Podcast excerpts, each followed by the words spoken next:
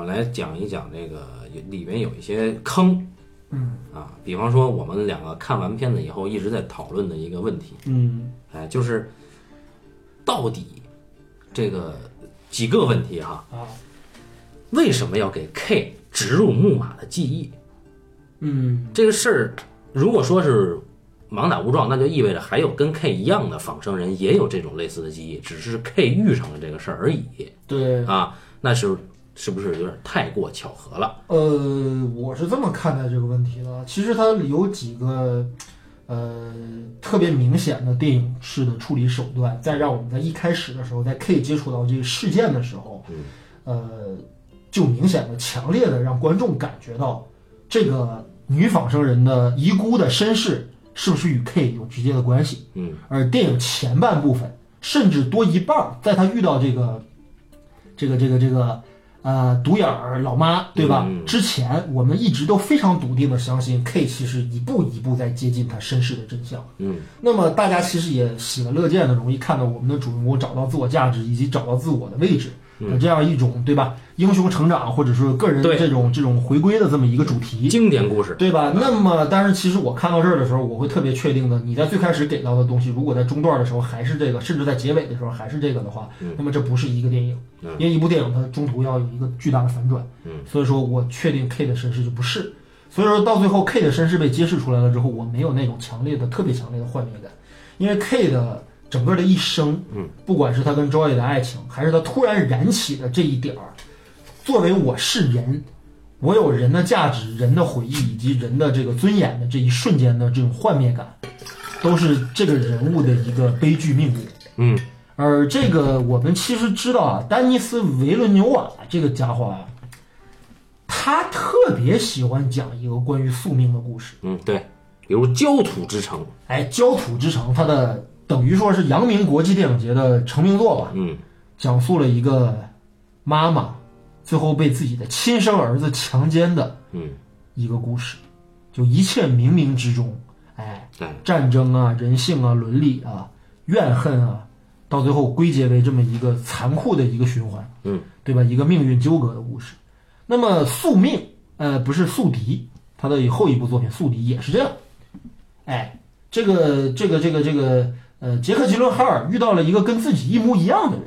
哎，嗯长得一模一样的人，也不是他双胞胎，但那个人好像就是跟他之间存在着某种联系。嗯这个也是一个故事，而且还有由这个金刚狼和吉克吉伦哈尔两个人合演的那部叫做《囚徒嗯，》，囚徒对吧？囚徒也是这样一个故事。然后到了他妈的这个降临，嗯，依然是一个循环，仍然是一个循环，仍然揭示了艾米亚当斯对吧演的这个呃语言学家嗯对吧？他通过研究外星人的时候，得知了自己一生的命运，并且被这个命运所影响。嗯对吧？所以命运宿命是维伦纽瓦一贯的主题嗯。所以这次他改编的这个《二零四九》啊，其实具有他个人的色彩非常强烈。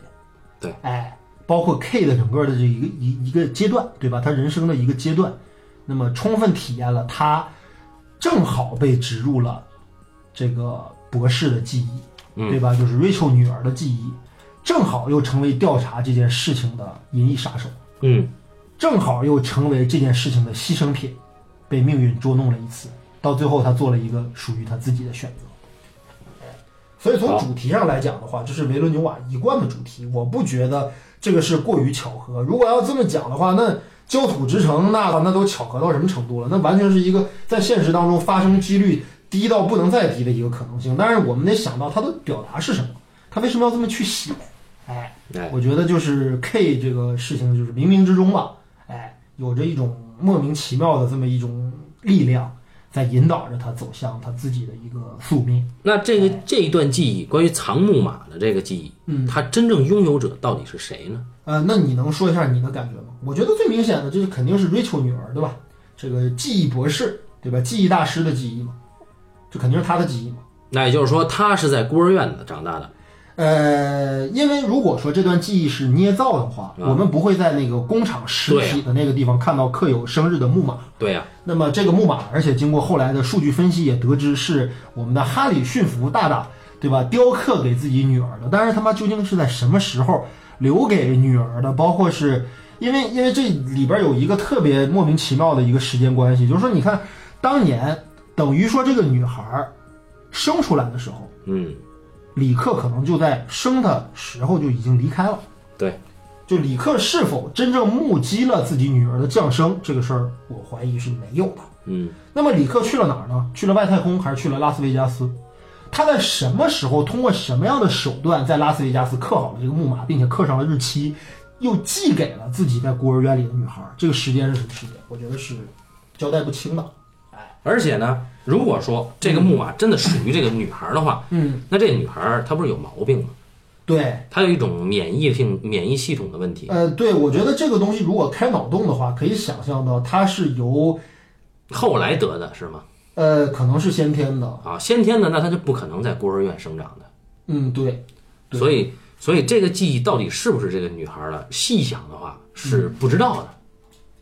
呃，如果不是这个女孩的记忆的话，我觉得也是真实的，这个记忆一定存在。首先不是这一个捏对造出嗯来的嗯一个事件。那么那么这些记忆属于谁？啊，如果说显然她不是捏造的嘛，嗯，那这记忆是不是以为疑兵之计的那个男孩的记忆？呃，我觉得这个可能性不是很大吧。啊，嗯那显然，如果说这个女孩她有有病，有免疫系统问题，而且这个宜宾之界男孩在电影当中据描述已经去世了，已经死掉了、啊。那么显然也不可能是 K，反正就 K 啊，一定不是和你们 K 啊这个事儿没关系。对啊他就是被误打误撞的植入了一段属于他的记忆，哎，然后这让他的生命有了不一样的意义。嗯，比如说这个事情，我们就得说到他妈乔纳森诺兰编剧的《西部世界》了。嗯，西部世界这个故事其实完整的再现了这个过程，对吧？不管是主人公，对吧？就那几个，在这个这个等于是西部世界里的玩具娃娃，对吧那几个 NPC NPC，啊，他们有意义吗？他们有生存的价值吗？对于人类来说，没有，对，他们就是玩具，泄欲的，泄欲的，哎，充气娃娃，嗯，对不对？只不过是能做出点人类真实的反应而已，有这么简单吗？没有，他们的记忆是有记忆的，这些记忆赋予了他们存在的价值，就像这个 Dolores 和这个黑人这个妓女，对吧？黑人老老老老妈，嗯，他们就是因为掌握了他们曾经有的记忆的残片，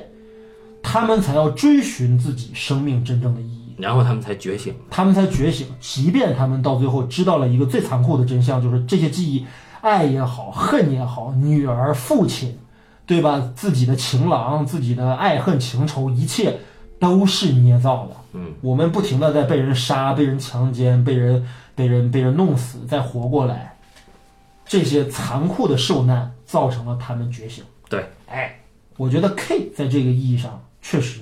也是有跟西部世界相相应的关系。对对对，这个是科幻的硬设定，这对这对是对的。而且我觉得从这个角度来讲的话，西部世界确实比二零四九走的还要早，嗯还要远一些。而且他把这个东西明确化了，嗯具象化了，主题化了，也情节化了。嗯，哎，但呃，那这么说下来，二零四九好像没什么独创的东西啊。呃，对，当然这个宿命也是哈，啊呃，包括这个虚拟女友啊，嗯啊，包括这个因为记忆使他自己更像人啊，对，这些因都为有记忆更更像人。对，所以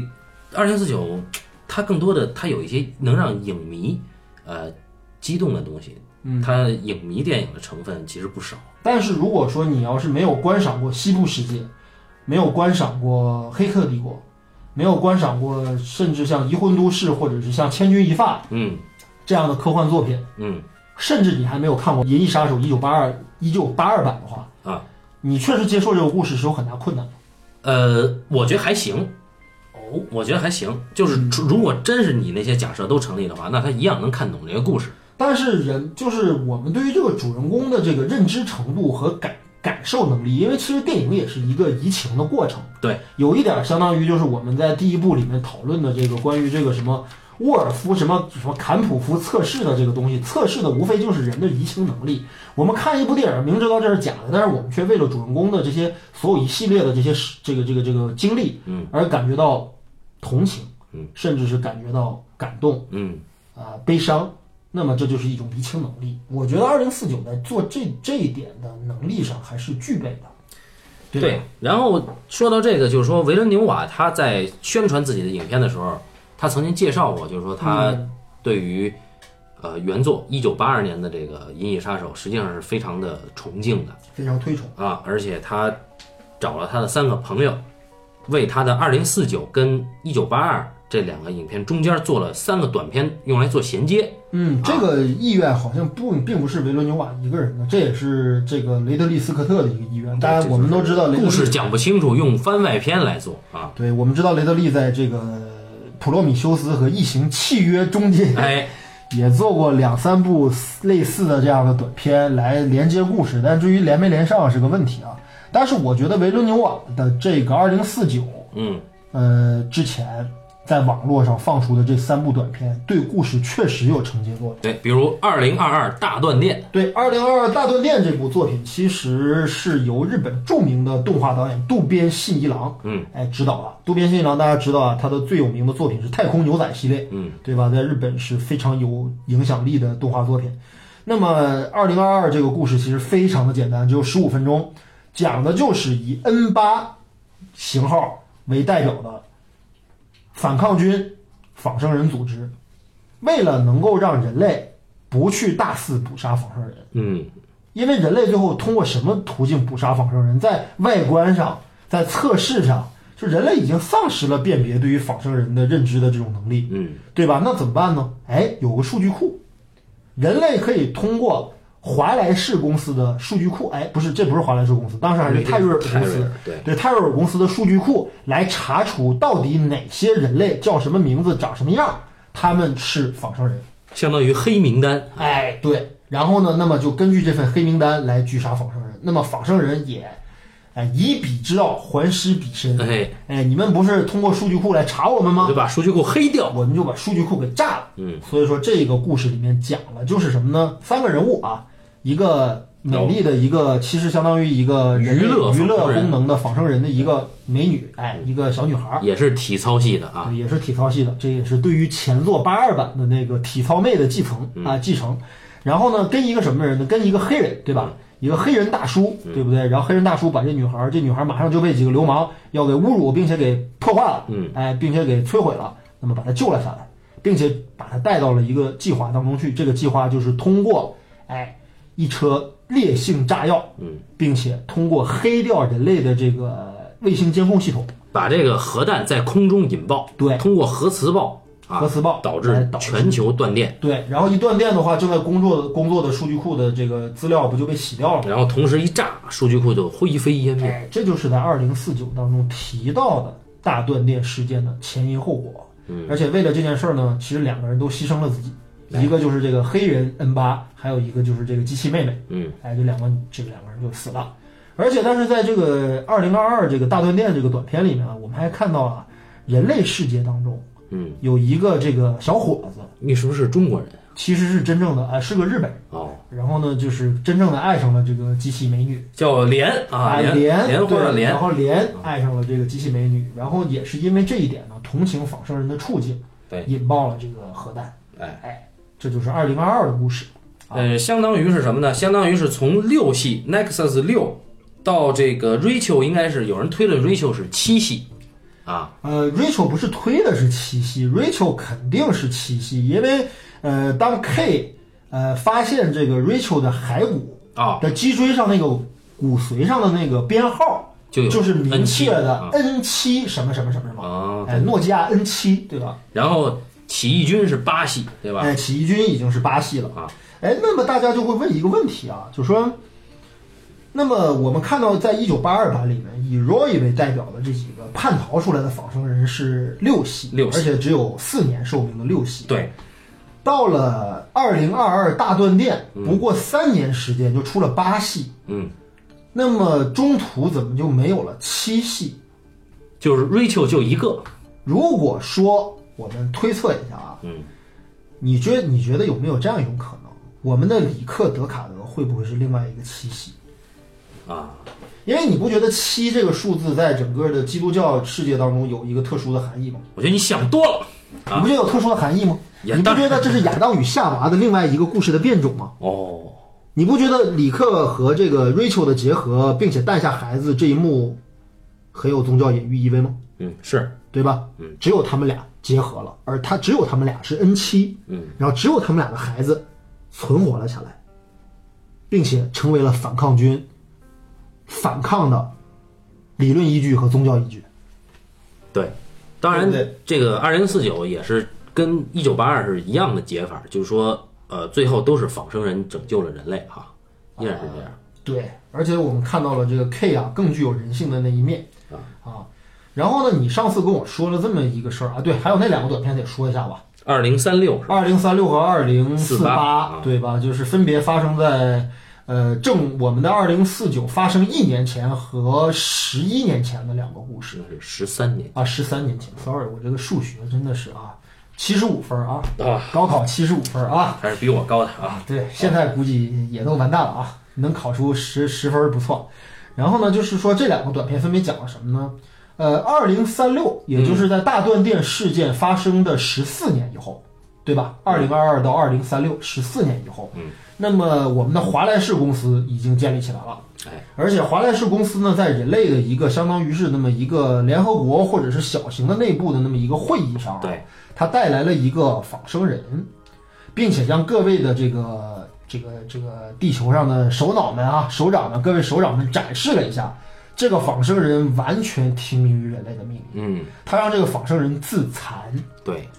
自杀啊，仿生人都没有任何的抗拒。我操，华莱士这个人实在是太可怕了。对然后以此为契机啊，说服这几个，因为我们知道，其实在他向这个地球的各位首长们嗯展示仿生人的这个服从的前前面，他已经化解了大饥荒的危机，对吧？袁隆平，对吧？对华莱士袁，嗯，那华莱士袁就化解了大危机，嗯，并且呢还要更进一步，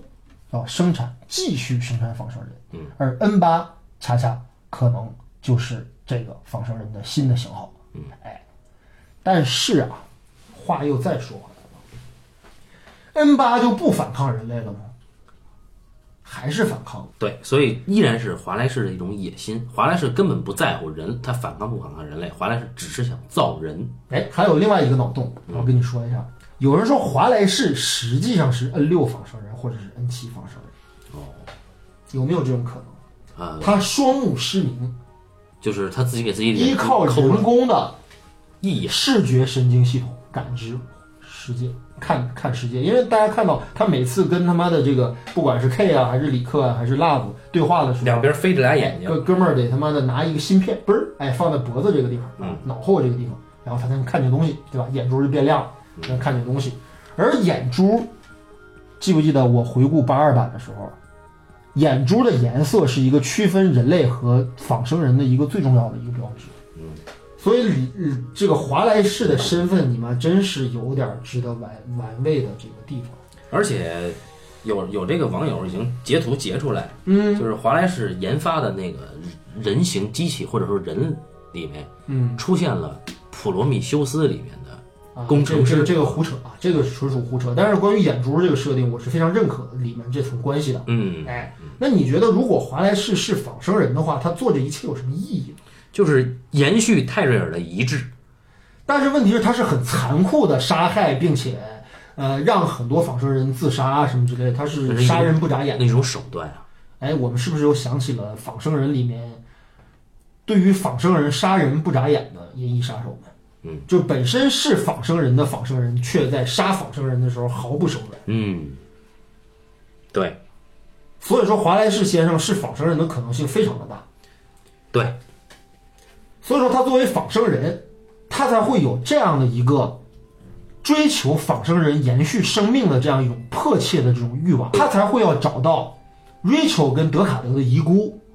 对对，他才会让这个遗孤存续，并且通过研究这具人体来得出仿生人怎么才能繁繁殖出下一代的嗯核心的秘密。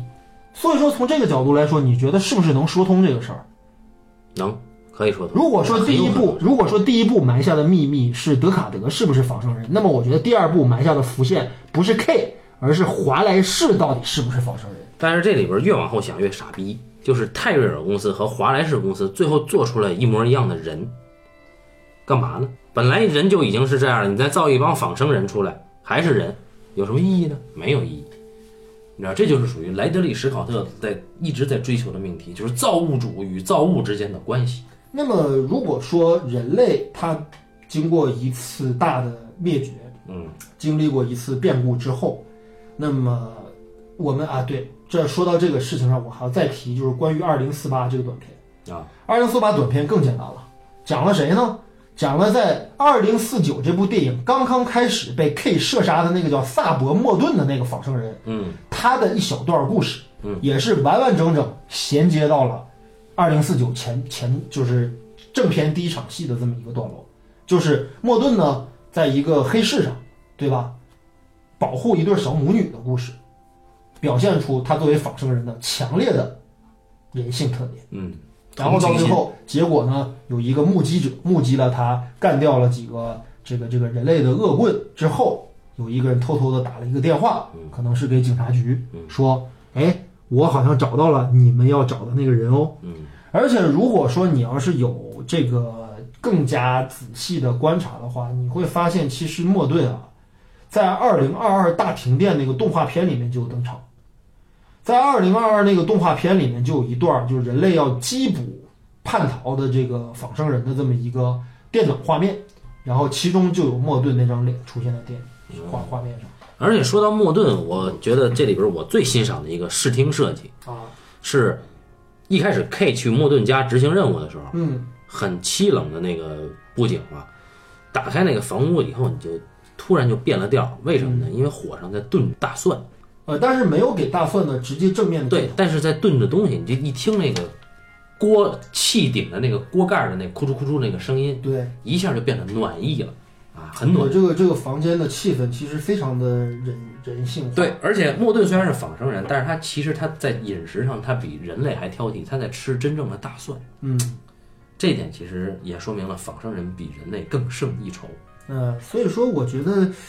呃，当然了，有很多人说过看过，包括业内的一些朋友们看过《银翼杀手二零四九》，嗯就是他跟我聊，就是说你喜欢这片子吗？我说我很喜欢，嗯，他说我很不喜欢。为什么呢？为什么呢？就有人就提到这一点，说这故事啊，就是在大主题上嗯，没意思。哦，就是如果说你在现在这个年月里面还在讨论，哦，其实机器人或者是仿生人也是人类，也有人性，嗯也值得被尊重，值得被保护，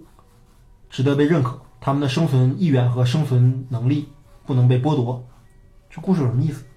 这是人类对于自我的一种尊重。我觉得他而提炼并不是对于未来世界的某种牛逼的想象。我觉得他提炼这主题是提炼错了。怎么说呢？我觉得这片子不是讲这个的，那讲的是什么呢？这个只是最浅的一个理解，就是说人的平权呃，嘛。很多人都认为是这个主题是它的核心主题，并且没啥意思。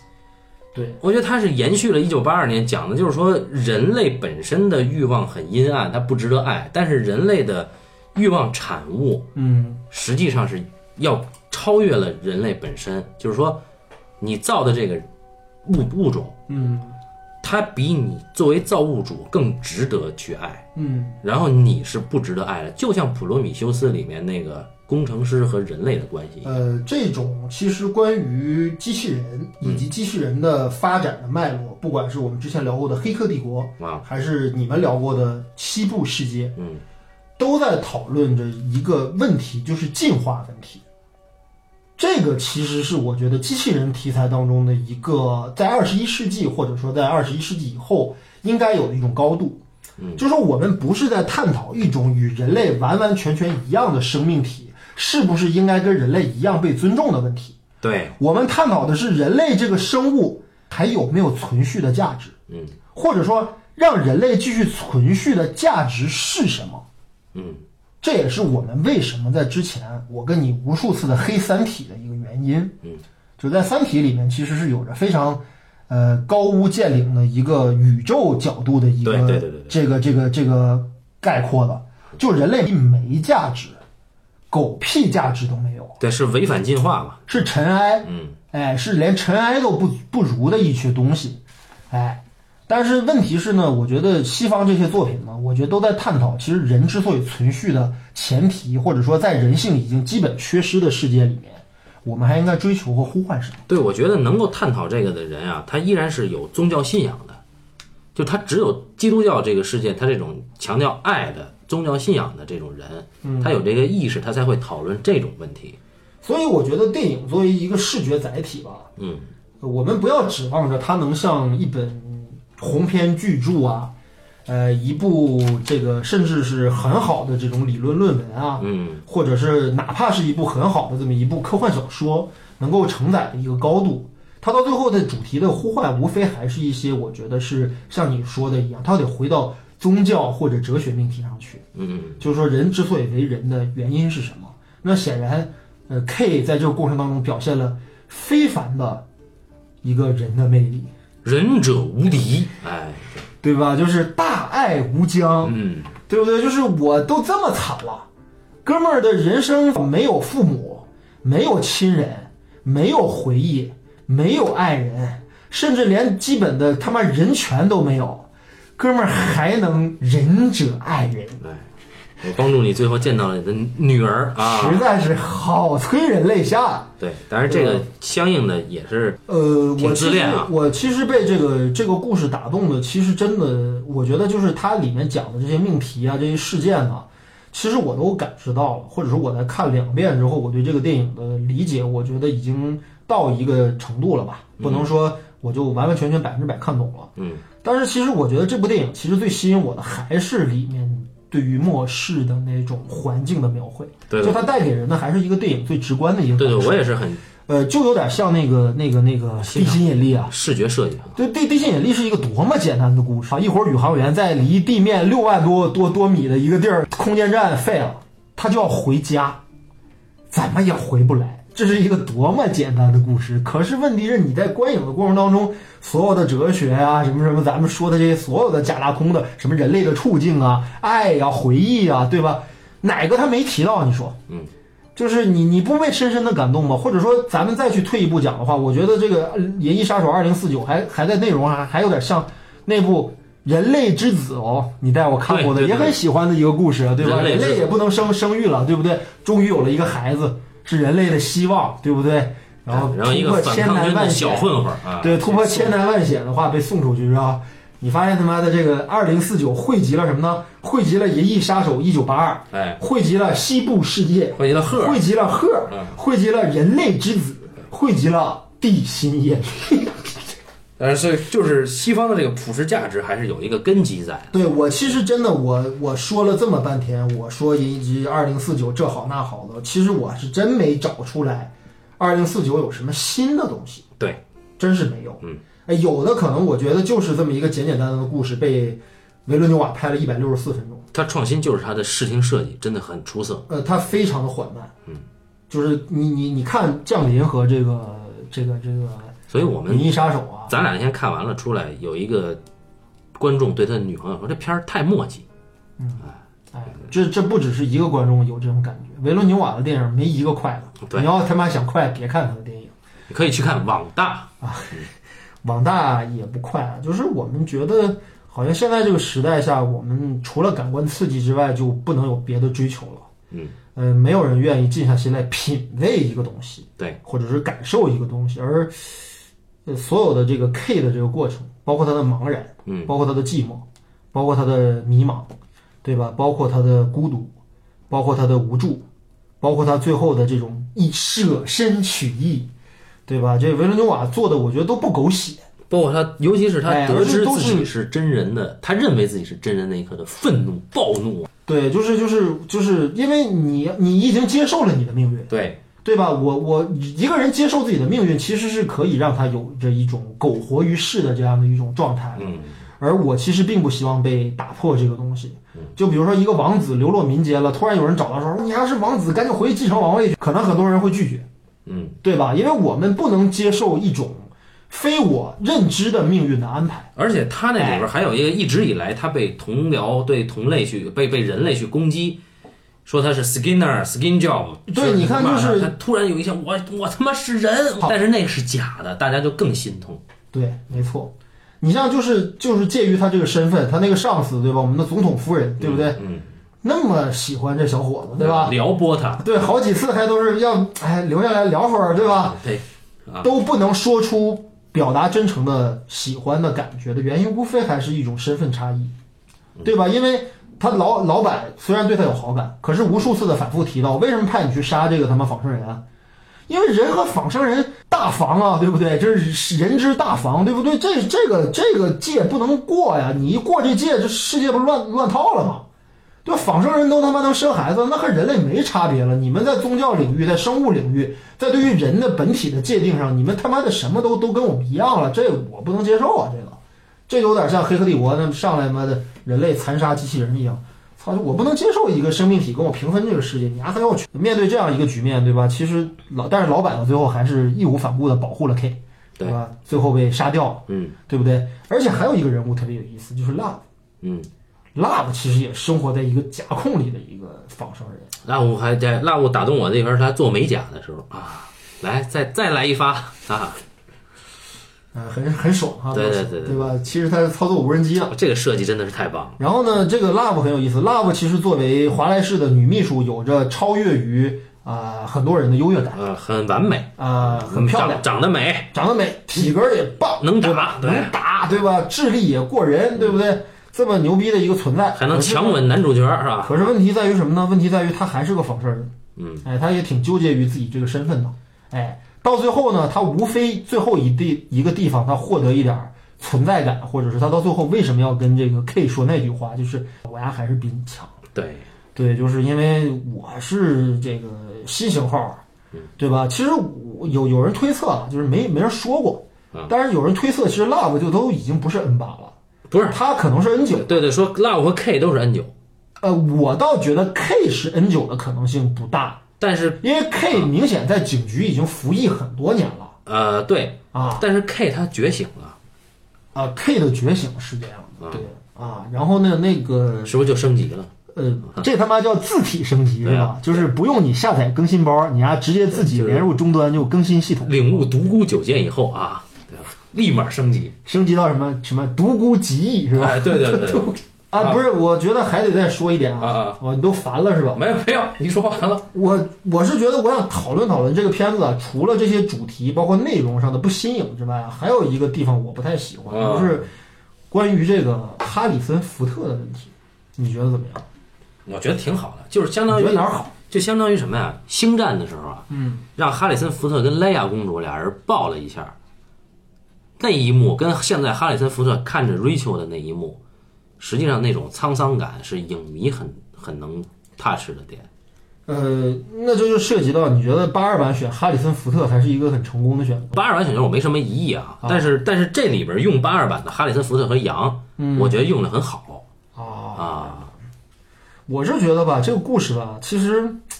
怎么说呢，就到最后吧，唯一给我留下点遗憾就是觉得，你觉得不应该是哈里驯服？我是觉得哈里森福特应该死去。嗯，他在这个故事当中所履行的职务才完满。对最后他跟女儿相见，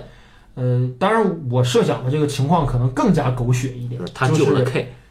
就是 K 最后把女博士带走，俩人走了。啊，就 K 最后会和女博士在一起，这是一个最俗的一个商业路线吧，嗯，对吧？对就等于我托孤，对对吧？小伙儿，我看你不错，对吧？虽然你不是真人，啊但是没事儿，我老婆也不是真人， 对不对？没关系，无所谓嘛，对，世界大同 嘛，对吧？你把我女儿带走吧，啊对吧？就是我觉得这个故事到最后吧，它还是在八二版的这种整个的续集框架下产生的一个东但西有一问题啊，啊。那女儿她带不走，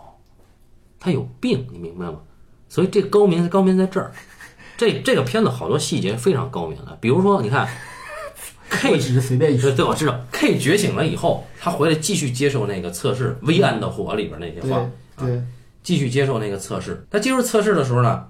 突然为什么说他跟以跟正常的偏差值差特别远？嗯我觉得不是因为他心里有事儿，嗯而是因为在那个时候他作为仿生人他已经觉醒了，嗯，所以他确实跟仿生人的偏差值很大了。这是细节嘛？哦，那你就说这这一笔细节表现了就是。呃，K 在作为原来作为一个完全服从于人类对的命令的机器人的程度上，这个时候突然有了强烈的自我意识和对反抗意识，对对对，所以它的偏差偏差值才大，有点像西部世界。它已经出现了隐隐藏的觉醒的状态。对对对对，就领悟独孤九剑以后，操，你怎么又他妈跟我这 样对？最近是不是受到了金大侠的某些影响？对对对，反正二零四九还是一部不错的作品。呃，唯一我觉得唯一遗憾的是啊，它不是一部全新的作品，它是一部续集。呃，嗯，我对其实觉得，它独我为什立么性没那么强。啊为什么对说到哈里森福特的问题，我说这是一个我的呃意义的点呢？就是因为我觉得哈里森福特并没有在这部电影当中表现出他内心世界的复杂，以及他这个人物在时隔了这么多年之后的纠结的程度，包括他得知真相之后的这个也没给人家写戏呀、他就是个活道具，你知道吧？就是老老么咔嚓的，我操，就给请出来了，又没有他又不行。很情怀嘛，不是？所谓的情怀不就是这个意思吗？呃，其实我一直都不认为哈里森福特是一个多好的演员，啊我觉是得的他，你看他得这个，他从没有得过奥斯卡最佳影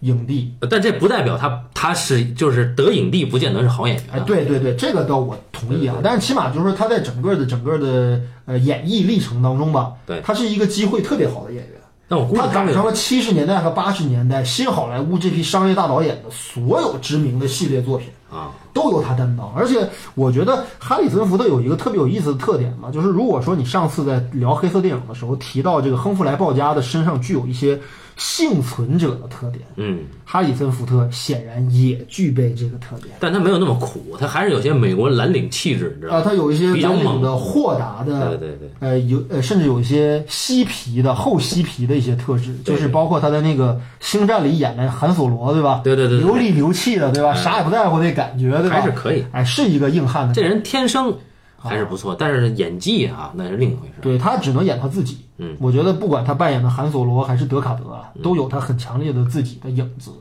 啊，而且限于剧本啊，可能给他发挥的余地也不大。所以就你提这很有意思，就是你看，相对瑞恩·高斯林，他的外表不是很出众，跟哈里逊福没法比，但是瑞恩·高斯林演技还是颇内敛的。